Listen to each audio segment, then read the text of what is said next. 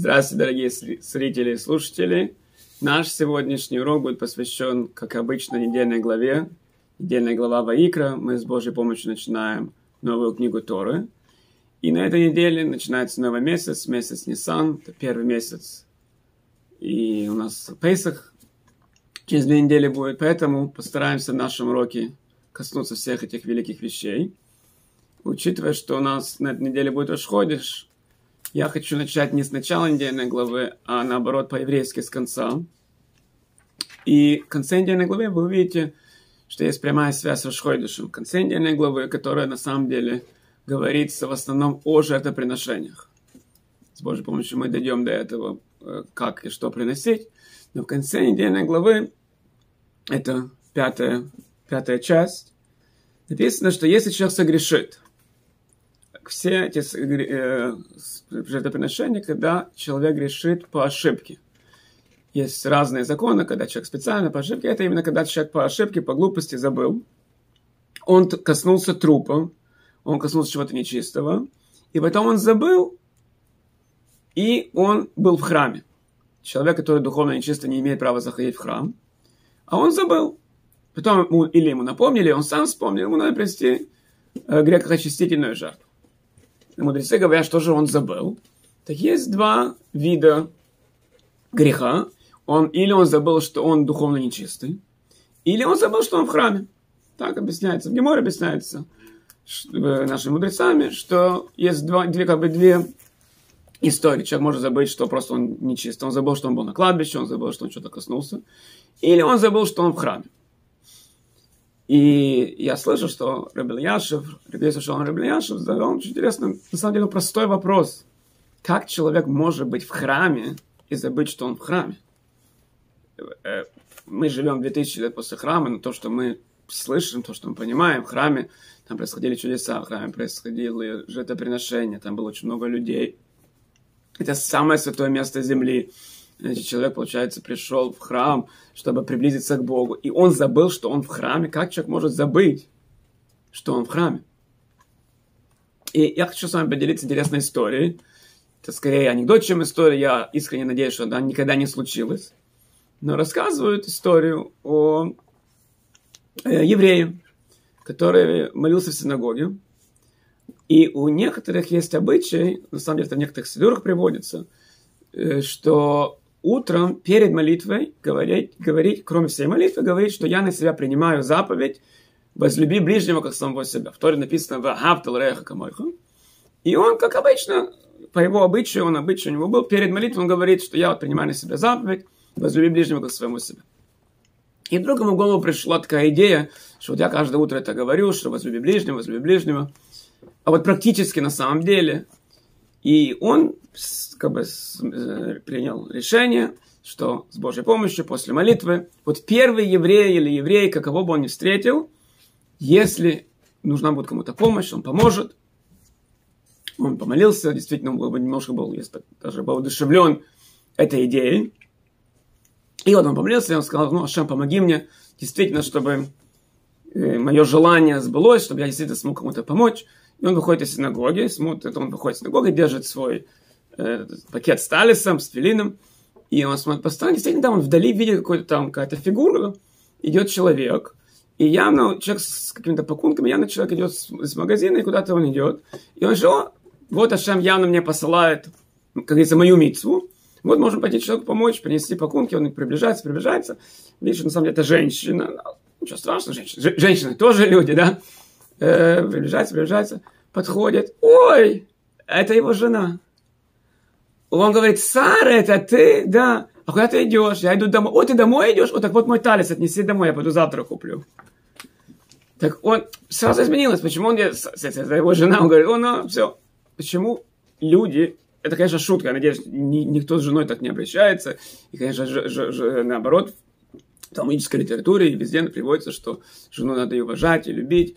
Но мы, мужчины могут понять эту историю. Почему? Потому что к жене привыкают. Понятно, что жена при, помогает. Жена делает это, жена делает это. К этому привыкают. Очень часто люди, религиозные люди, готовы помочь всем, кому бы ни было, иметь свои там, иметь это. И люди забывают, что надо помочь у себя дома. Очень люди дают сдок, люди помогают. Рассказывают немножко похожую историю. Это тоже, к сожалению, по-моему, правдивая история, что был один э, очень щедрый человек, и он всем помогал, и материально, и, и так, и тогда пришел к нему раввин и говорит, знаешь, есть тут одна женщина, у нее там пять детей, ей нужно очень помочь. О, да, конечно, сколько ей дать денег. Э, ну, не там, э, не только материально, нам, да, конечно, я все помогу.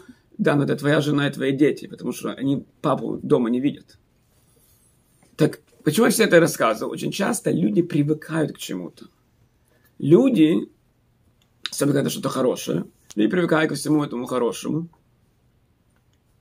и не обращают даже на это внимание. Точно так же, как дети привыкают к своим родителям. Понятно, что родители нас должны пеленать, потом нас должны одевать, потом нас должны в школу отсылать, потом они должны нам платить, потом они должны нам купить машину и дом и так далее.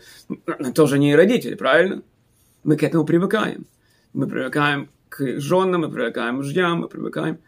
Человек, когда приходит в храм, это может быть самое святое место на земле, самое-самое святое, он привык. Он вчера пришел в храм, он позавчера пришел в храм, он сегодня пришел в храм.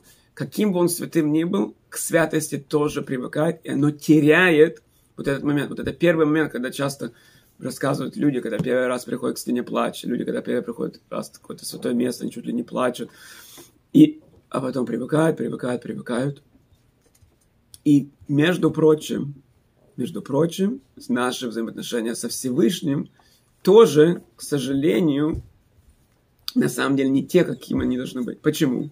Хойва Словова, одна из классических еврейских книг, написано было Э, она была написана 800 примерно лет назад, там написано, что если бы мы родились с умом и открыли бы глаза и посмотрели вокруг, мы бы сразу поняли, что есть Бог на свете. Как все, что тут у нас происходит, все, все, все вещи, что мы видим. Э, сама жизнь, что растет, цветет, зима, лето, мы бы сразу поняли, что кто-то этим руководит. Что Всевышний сделал, чтобы у нас было право выбора? Всевышний сделал так, что мы рождаемся не осмысленными. Мы ничего не помогаем. И в процессе нашего роста и в процессе, как мы умнеем, мы уже к всему этому привыкли. Мы привыкли, что солнце заходит на восходе и заходит на западе. Мы привыкли, что есть свет, ночь, э, планеты, солнце, э, цветы, э, времена. Мы ко всему это привыкаем. После того, как мы к этому привыкаем, никому в голову не приходит идея, подождите, значит, кто-то же этим руководит. Авраам Авину в три годика начал задумываться. Первый еврей. Мы к этому привыкаем, и оно теряет момент вот этот, что, ой, спасибо, Ашем. Людям тяжело благодарить Бога, потому что понятно, что утром человек просыпается, у него все работает, слава Богу, молодой, здоровый человек. Не дай Бог, ни про кого будет сказано, когда что-то начинает барахлить, о, Всевышний, что это мне, почему это. Когда все работает, никто об этом не думает. И в, иудаи, в иудаизме, интересно, есть несколько мицвод и несколько идей, которые нам помогают, я не хочу сказать слово бороться, но разобраться с самим собой, чтобы не привыкать к чему-то хорошему, чтобы, опять-таки, чтобы у нас было все хорошо, все здорово, чтобы, чтобы у нас было много чего хорошего, но мы должны наслаждаться этой и, и понимать, что нам что-то хорошее Бог посылает. Так в иудаизме есть несколько интересных моментов – которая нам помогает, чтобы у нас было исхадшус. Исхадшус – это обновление. И один из этих моментов – это Рошхойдыш. Вот этот Рошхойдыш у евреев каждый месяц мы новый месяц. Рошхойдыш – это мини-праздник. Мы на прошлом уроке говорили, Рошхойдыш – это мини-праздник. У нас каждый месяц маленький праздник. День до Рошхойдыша многие евреи делают из него маленький Йом-Кипур. У нас есть 12 месяцев, и у нас есть маленькие некоторые люди перед Рошхойдыш, точно так же, как перед Рошашона, мы должны сделать шут перед каждым Рошхойдышем маленький Йом Кипур. Кстати, в этом, на этой неделе это будет э, в среду. Некоторые люди даже постятся. 12 раз маленький. Новый месяц вызывают к Торе, мы говорим специальные молитвы, и так каждый месяц. В храме, очень интересно, в храме каждый год была новая казна.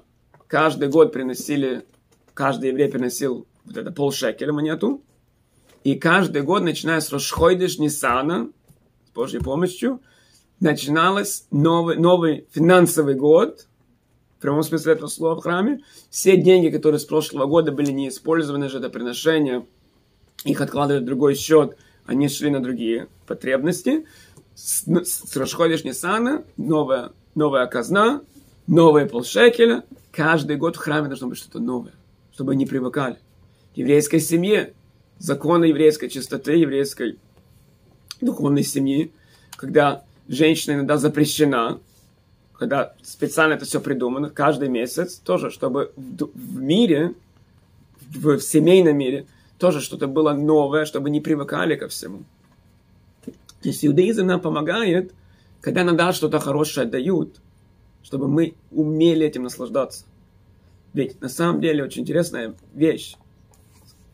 К сожалению, есть люди, у которых все есть. Ну, слово все это, понятие растяжимое, да? Но они не могут этим наслаждаться. Или потому что им что-то другого не хватает, или потому что они говорят, что они, они должны больше получить, или у них какие-то другие проблемы, или они... неважно что и когда, очень часто бывает, что у, у человека есть что-то хорошее, и он этим не наслаждается. Он не может радоваться этим. Из-за каких-то глупых-глупых причин он не получает даже радость. С другой стороны, есть люди, слава Богу, которые радуются каждой мелочи. Еще что-то хорошее. Слава Богу. Барух Хашем. Люди, которые все время благодарят Бога. Кроме того, что там вообще хорошая идея. Мудрецы постановили сто раз в день поблагодарить Бога за что-то. У нас есть сто проход. Но кроме того, что мы Бога благодарим, мы таким образом приучаем себя обращать на это внимание, что что-то у нас хорошее в жизни, что у нас что-то новое, что что-то замечательное. Таким образом мы становимся более счастливыми, радостными людьми. Это конец недельной главы. И теперь мы плавно перейдем от Рошходиша и к вот этой конца недельной главы. Давайте посмотрим все-таки на начало недельной главы. Начинается глава, и не только глава, начинается вся книга Хумаш Ваикра. Словом Ваикра. Есть целая организация знаменитая такая, называется Ваикра. Что такое Ваикра? Ваикра это и возвал. Интересно, две, две, два момента, на самом деле, ну, много больше моментов, но два момента, которые бросаются сразу. Ваикра, слово «и возвал», написано с маленьким алфом. Несмотря на то, что в Торе нету больших букв и маленьких. То есть э, большинство языков мира предложение начинается с большой буквы, потом имена начинаются с большой буквы. В Торе все одинаковый шрифт. Есть несколько больших особенно букв, выделяющихся, и есть несколько выделяющихся маленьких. Одна из них вот это Ваикра, почему-то написано маленький Алов, Ваикра. И что еще интересно, написано «и возвал к Моише». Но не написано, кто возвал и возвал к Мойше, и сказал Господь ему.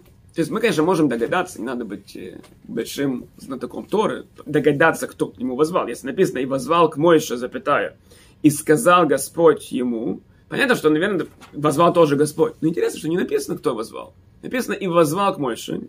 Даже непонятно, кто это был. А потом что-то написано, что ему сказал Бог. Это вот эти первые э, три слова «ויקרא אל משה», по идее, они кажутся вообще чуть ли не лишними. Кто возвал, зачем возвал? Раши объясняет очень интересный момент. Раши говорит, что как это происходило. Из святая святых, там, где вот эти были Крувим, ковчег завета, шел голос, который звал Мойше, и Мойше слышал этот голос. Никто из евреев этот голос не слышал. Голос Всевышнего. И он был только Эл Мойше, он был только к Мойше. Никто другой этого голоса не слышал. Тогда раньше, вы, наверное, думаете, что просто голос, голос был, наверное, тихий, просто, знаете, батарейки сели. Нет, наверное, был голос, это было чудо. На самом деле голос был очень громкий, это голос Всевышнего. Но, на то, что он был громкий, произошло чудо, никто его не слышал, только Мойша его слышал. Так Мойша Файнштейн задает простой вопрос. Так зачем, зачем там чудеса науки и техники? Специально Всевышний делает такой большой голос. Никто его не слышит, только Мойша слышит. Зачем вот это делать громким? Пусть только Мойша слышит. Мойша говорит очень интересный момент, что и в, мы, на самом деле, несколько мест в Талмуде находим выражение басколь. Басколь это как бы отголосок, на самом деле, некоторые переводят. Не, не коль, коль это голос, басколь это как бы отголосок. Что есть отголоски как бы с небес, и есть несколько гемор. Есть, например, написано, что перед рождением, когда человек рождается, есть вот этот отголосок с небес, который говорит, на ком он женится.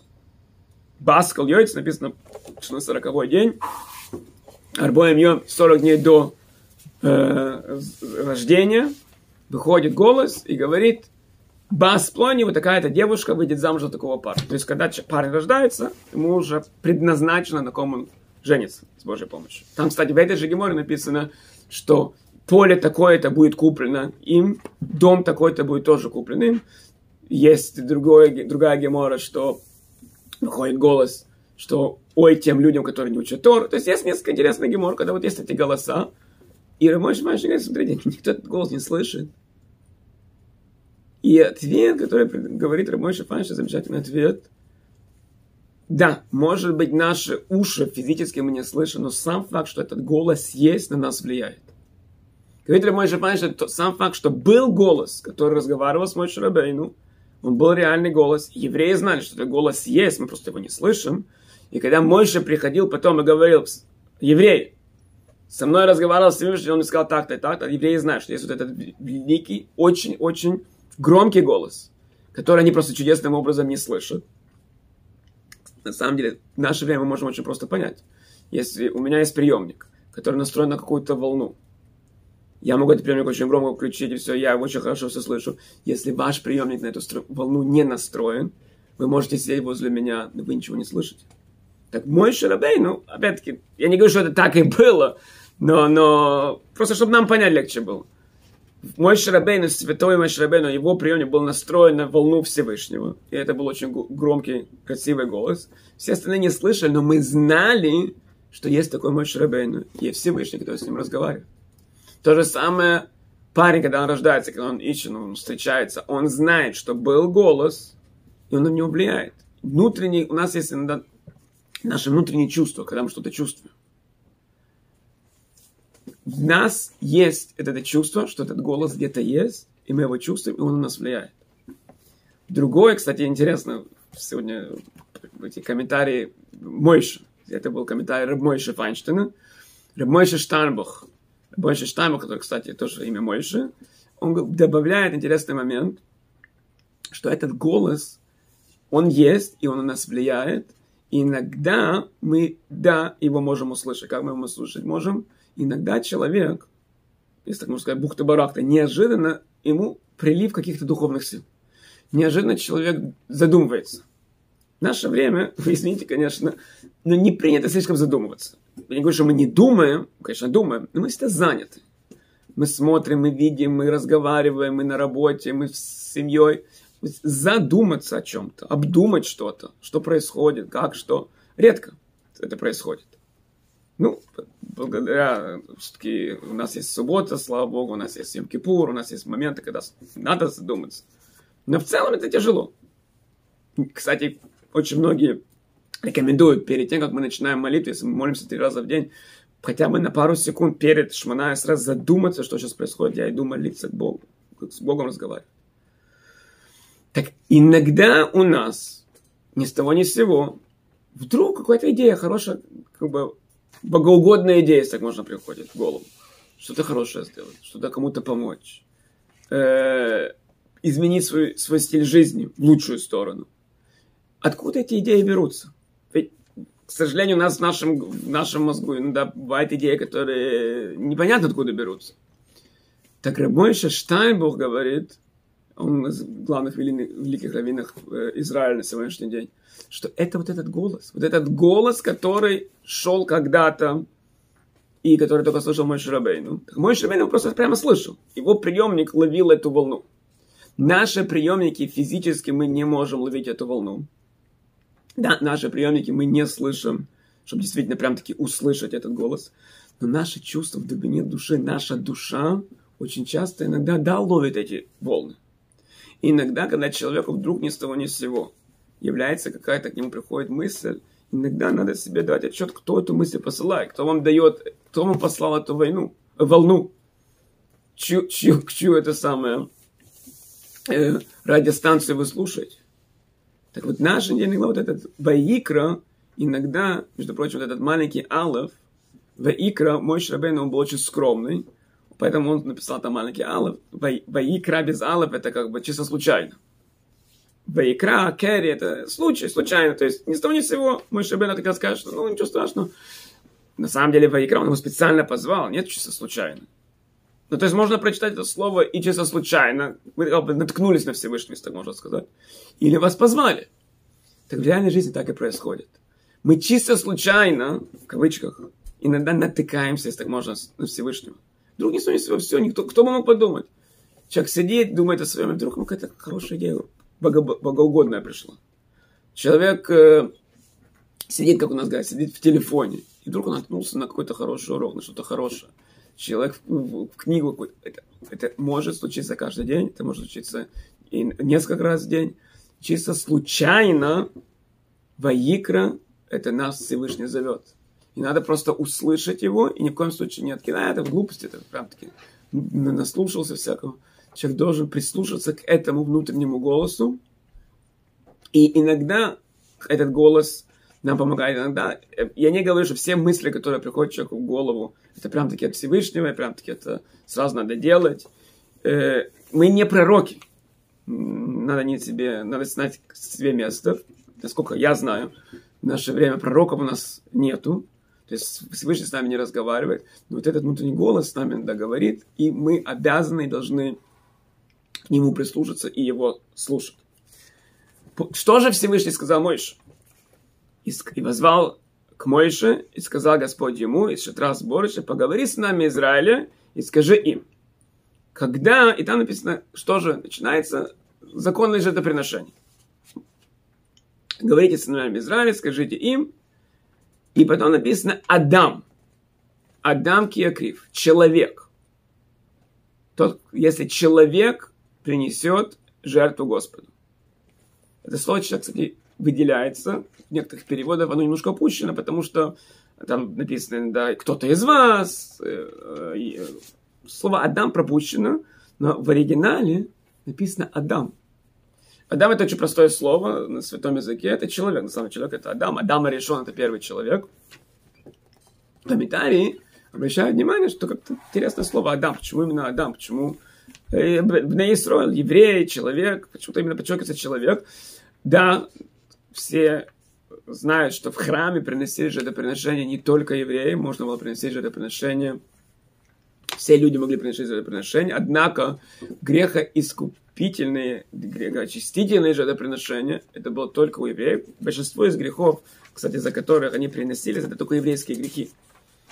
То есть у евреев есть 613 заповедей, некоторые из них более строгие, более суровые. Иногда Э, чтобы стереть эти, эти, эти грехи, специально Всевышний им же и дал возможность их стереть. То есть тот же Всевышний, который дал нам эти запреты, он дал нам систему, как если, хас шалом, не дай бог, кто-то оступился, он может это исправить. И вот идут жертвоприношения. Начинается, кстати, недельная глава с необязательными жертвоприношениями, жертвоприношения, которые человек, если хочет, может принести, и потом приносит, приводится грехоочистительный. Так можно сказать, да, начинается да, потому что первый список жертвоприношений не только евреи приносят. Но некоторые приводят другое объяснение, что точно так же, как Адам, Адам, то есть первый человек, когда он принес жертву, он принес то, что принадлежало ему. Почему? Потому что на земле никого другого не было. Если, понимаете, Адам, Адам мог бы принести, значит, кто был на земле. Так Адам само собой разумеется, принес то, что он не украл. Адам не у кого было воровать. Был, да, были его дети, конечно, но это все одна семья, да? Это точно так же, как Адам. Он не мог украсть, даже если бы он хотел. Так евреи, когда приносят жертву, надо быть уверенным, что она куплена за ваши неукраденные деньги, искренне от вас. И комментарии тоже объясняют, что почему-то не могу так и сказать, что нельзя воровать. Так это уже написано. Уже написано, что нельзя воровать. В пророках написано, что Ашем не хочет жертвы, которые куплены за аккуратные деньги, Всевышний этого не хочет. Почему же Тора как бы учит это из Адама? Кроме этого, в иудаизме есть правило, что мы не можем учить про, э, какие-то законы из ситуации, в которой не было другого выбора. То есть у Адама просто не было другого выбора, он не мог украсть. У людей в нашем поколении у них есть выбор. Они теоретически, если они бы очень хотели, они могут украсть и принести. Теоретически. Так мы не можем учить законы, которые просто не, безвыходное положение было. Вот Адам просто не мог украсть, если бы хотел. И ответ, который, скорее всего, ответит на все эти вопросы, надо разобраться вообще, что такое жертвоприношение. Что жертвоприношение, жертва и приношение. Если это немножко неприятный оттенок несет слово жертва и жертвоприношение. В оригинале, как оно называется, карбан. В святом языке жертвоприношение это карбан. Карбан, на самом деле, там никакого слова жертвы нет. Карбан это слово лакрив. Приблизить. Вознести, приблизить или приблизиться. Это у нас есть возможность сблизиться со Всевышним. Принести карбан. И тут, кстати, подчеркивается, вы принесете жертву Господу от себя, микем, человек от себя. Так главное в жертвоприношении – это не дать что-то Всевышнему.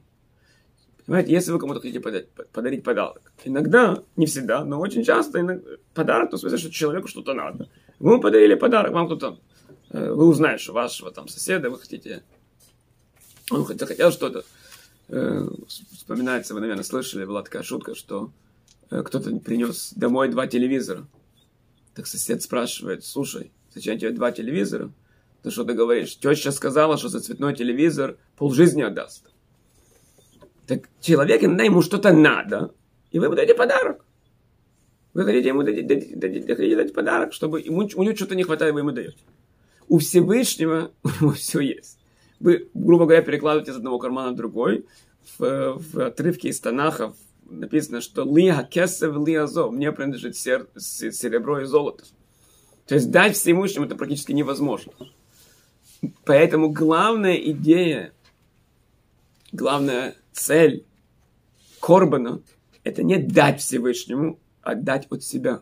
Лаакрив от себя. Одам к якрим кем. Самое важное – это что вы от себя берете. Что человек, то, что у него от себя отрывает, и поэтому у Адама, поэтому мы учим, мы, мы учим у Адама, да, невозможно. Вы, кстати, украсть тоже, что значит украсть? Все принадлежит Всевышнему. Так на самом деле, когда вы украли Всевышний, что написано? Приводится в, в, в Талмуде и других местах, что если, не дай кто-то ворует, и он потом не возвращает, так Всевышний, там написано, что как бы Всевышний, вы утруждаете Всевышний, человек, который вор, и который кто-то кого-то забирает, так кроме всего своего греха, он как бы утруждает Всевышнего, что теперь Всевышнему надо вернуть потерянное, и он, Всевышний уже займется этим. Так что же главное в жертвоприношении? Это дать от себя. Взять то, что у него у вас есть, и от себя именно дать то, что мы, когда строили мешкан, мы несколько недель уже строили мешкан, идея была, что Медива slave от всего сердца. Там несколько, все время подчеркивается сердце, сердце, сердце. Главное, это не деньги. Когда мы строим, когда там какая-то компания, надо что-то построить. Надо построить какое-то здание. Какая-то организация собирает деньги. Так не давайте им свое сердце. Знаете, там какая-то компания, знаете, хорошая организация, собирает деньги, какая-то школа, еврейская школа, да, еврейская школа, где-то собирает деньги. Вы им позвоните и скажите, ой, я вам дам все свое сердце. Им ваше сердце не надо, им такие нужны деньги. Но когда у нас компания со Всевышним, мы Всевышнему что-то даем, Всевышнему главное это сердце, это желание, как это дается. Очень интересно, просто совпадение. Э, со своим знакомым говорил в пятницу, и он мне говорит интересную историю. Просто он со мной хотел поделиться. Он говорит, что у него, у уже довольно какое-то время, он решил, что он после полудня в пятницу не работает. Он, он работает, он строит обычно, он, он строит э, в, в, в домах разные там полки, шкафы, это его как бы парноса. И он принял решение, после полудня пятницу он не работает. Это очень хорошая идея, это не обязательно так. Э, это нет, нет такого запрета, серьезного запрета, но на самом деле не принято. Не принято, действительно, есть такая идея, что заниматься работой, которая может у вас занять долгое время, и вы нечаянно прям до субботы будете, и кто его знает, когда вы закончите. То есть это очень, это очень хорошая идея, я не могу говорить, что все так обязаны делать, у некоторых нет возможности, есть люди, которые работают на какую-то компанию, на себя, у них нет возможности. Он как бы на сам себя работает, и он, он решил после полудня не, не работать.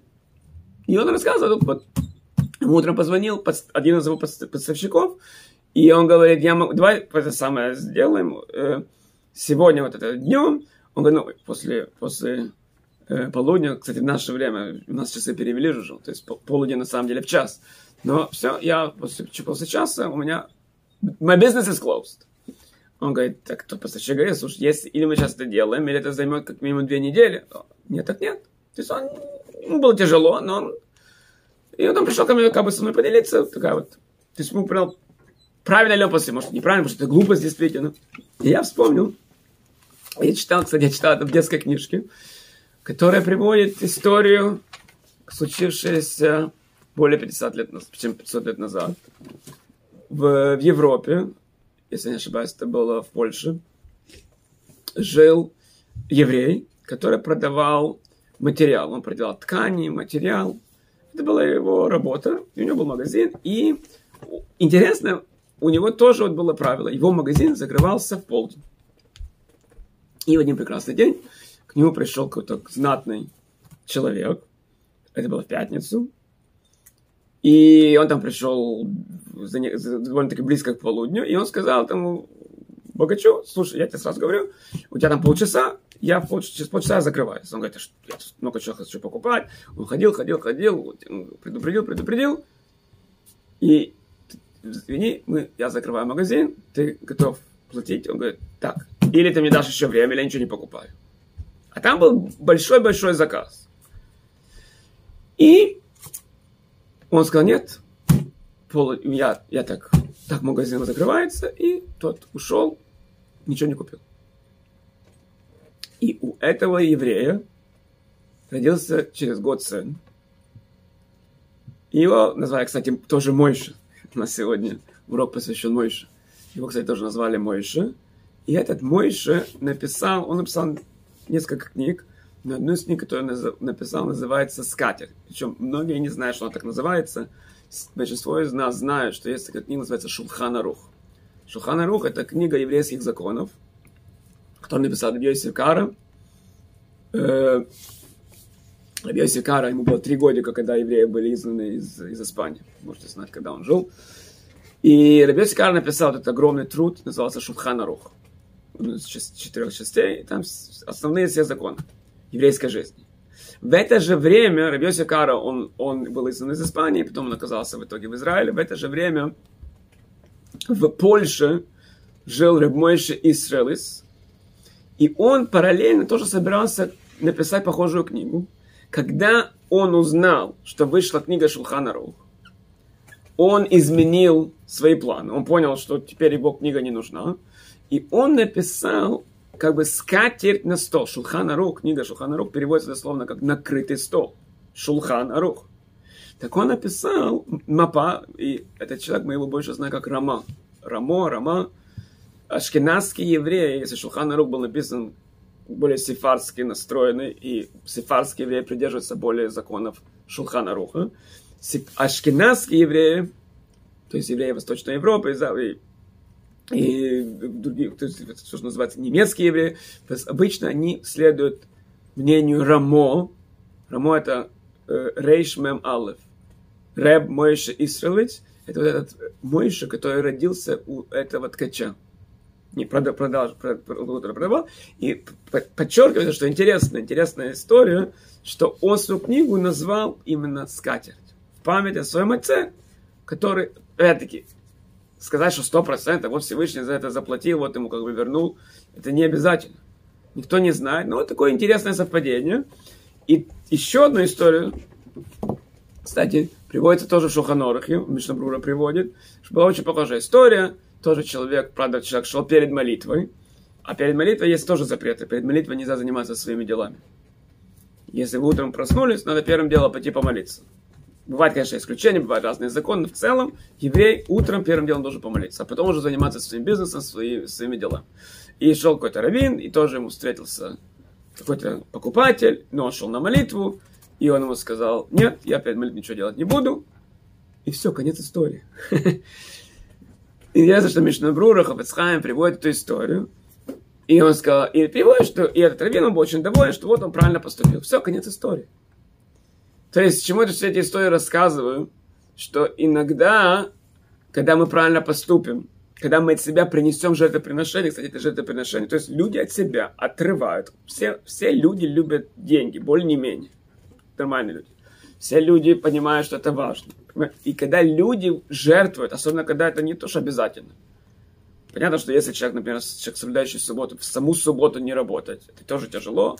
Но человек понимает, что он в субботу субботу. А тут именно человек от себя отрывает. Человек именно заканчивает работу раньше, чем он обязан. И иногда Всевышний да, ему дает за это заслугу, за, за эту награду. Иногда нет. Награда будет. Иногда мы не знаем, когда она будет, может, на скоро, может, потом. Но это наше маленькое жертвоприношение, которое мы, хотя у нас храма нету, мы можем в наше время тоже. Это делать с умом, потому что иногда люди начинают раздавать жертвоприношения Всевышнему, это не делают, это от себя потом они страдают. То есть надо знать, что вы на этом уровне. Иногда люди не, просто еще не достигли этого уровня, или даже если они достигли, может, этого уровня, может, их не, семья не достигла этого уровня. Человек перед Песахом, все, в этом году на Песах мы ничего покупать не будем, мы будем делать все сами. Рассказывает э, интересная история, один хасид пришел к своему рэбе, и говорит, рэбе, я такой религиозный, у меня дома мы ничего в магазине не покупаем, мы все сами делаем, мы сами выжимаем соки, мы сами делаем все, все, все. Скажи мне, говорит Рэбе, а что насчет вина? вино, вы что, сами вино делаете? Но, но. Что вам сказать? Вино мы, мы таки покупаем. Так вот, Рэбе ему сказал, смотри, вино – это то, что на самом деле мужик должен делать. Так вино – это мужское дело, но ты вино покупаешь. А кто делает все остальные? Кто там выжимает соки, кто там делает эти самые латкисы и картошку? Это же твоя жена. Да, да, так за счет жены ты молодец, ты большой садик. Так когда мы хотим эти жертвоприношения приносить, надо иметь в виду, чтобы наши дети не были нашими карбонос, да? чтобы мы были на этом уровне. Но это очень важно. И как Всевышнему не, ему, ему не нужны на сами наши бараны и козлы, козы, козы. На, наше сердце, когда человек искренне хочет, он, он, да, получил этот голос внутренний, он не получил этот внутренний голос, но человек действительно от себя что-то именно отрывает и что-то дает Всевышнему. Интересно, что там написано вот это маленькое, в самом недельной главе начинается маленькая буква Алф. Слово Алф, кстати, это само слово Алф. Буква называется Алф. Алф – это учиться. Это интересная игра слов. Так этот Алф нас учит, что даже маленькие действия, мы думаем, что куда-то, может, знаете, там великие, великие раввины, там рассказывают такие истории, вот такой раввин, такой раввин, 20, 20 часов в день учился, у него такая история, а я тут простой, простой советский инженер, да, так это неправильный подход. Человек должен понимать, что мой маленькое, мое маленькое жертвоприношение, моя жертва и мое приношение, когда я его беру от себя. Иногда бывает, что человек хочет что-то сказать. И он промолчал. Самый простой, самый простой пример, который не стоит денег, кстати. Иногда это стоит денег, да, бывает. А тут бесплатно. Бесплатная митцва. Иногда человек хочет что-то сказать. И он понимает, мягко говоря, что Лучше бы он этого не говорил. Или он хочет кого- кого-то обидеть, или он хочет кого-то обозвать, или он хочет с кем-то поделиться какой-то последней сплетню. Или человек хочет разговаривать в синагоге. Разные бывают истории. И человек просто промолчал. Никто об этом даже не знал, понимаете? Опять есть люди, которым нечего сказать, им это легко. Но вы знаете, мы, мы все знаем, что нам есть что сказать иногда. Особенно, когда нам кто-то говорит, а нам хочется от- ответить, причем по делу. И вы промолчали. Так это вот это маленький, это ваш маленький ангел. И, это, и, и не ждите сразу сам Всевышний, прям там откроются окна, и вам начнут давать с, с небес. Это было ваше приношение, вы это Всевышнему дали. Кстати, я упомянул разговар, разговаривать в синагоге. Э, до этого, в начале нашего урока, мы упомянули насчет храма. Что иногда человек приходит в храм, он забывает, что это храм. Иногда то же самое с синагогой. Иногда мы настолько просто привыкли синагога, да, синагога, синагога, люди разговаривают. И очень часто бывает, что, к сожалению, люди, которые, религиозные люди, которые всю жизнь живут с этой синагогой, с религией, они иногда к синагоге относятся немножко так холодно. Они забывают. Там был один человек, который был нерелигиозный, потом он потихоньку приблизился, таким уровнем сказал, о, я видел, ты сегодня разговаривал в синагоге. Ну, я, ты, уже, ты уже как бы влился, влился в среду. Ты уже молодец, поздравляю. То есть это плохо. Понимаете, это, это плохо, что человек привыкает ко всему святому. В синагогу ходить надо. Не говорю, что надо ходить раз в синагогу. Надо просто, если человек да в синагоге, и человек молится, и человек кто-то задает вопрос, кто-то ему хочет что-то сказать, он видит, что ему телефон звонит, и человек промолчал, это наш корбан. Поэтому надо напомнить, что мы, то, что мы сказали, не надо привыкать. Надо, чтобы у нас, мы желаем, чтобы у нас было много чего хорошего, мы желаем, чтобы у нас было много радости, но надо не забывать благодарить Всевышнего за эту радость. Если ваша жена вам всего хорошего дела, очередной уже, какой вам уже там ужин сделали, все равно надо ее поблагодарить, спасибо, не привыкать к этому. В иудаизме есть много вещей, когда у нас обновление, вот этот наш Рошходиш Нисан, с Божьей помощью, чтобы действительно у нас было обновление в храме, были носили раз в год новые жертвоприношения за новый счет. Ваикра, мой Шарабейну, услышал этот голос, и даже если мы, наши уши, может быть, и не слышат этот голос, но наш внутренний голос иногда это слышит, и иногда этот голос нас подталкивает и открывает наши глаза, и мы должны его прислушиваться. И надо помнить, что чувствовать самоконтроль да, от себя, точно так же, как Адама решен, мы Всевышнему ничего не можем дать, чтобы знаете, ему подарок какой-то дать. Но человек вот эти маленькие-маленькие от себя мы что-то хорошее сделали, еще и еще. И с Божьей помощью, чтобы мы действительно удостоились в месяц Нисан, Мазал этого месяца, это тле, это тот, именно тот тле, который этот э, козленок, которого мы принесли в Египте в жертву. Дай Бог, чтобы мы удостоились в настоящем храме действительно принести этих жертвоприношения, жертвоприношения с Божьей помощью через два дня в Пейсах. Спасибо за внимание и до скорого свидания.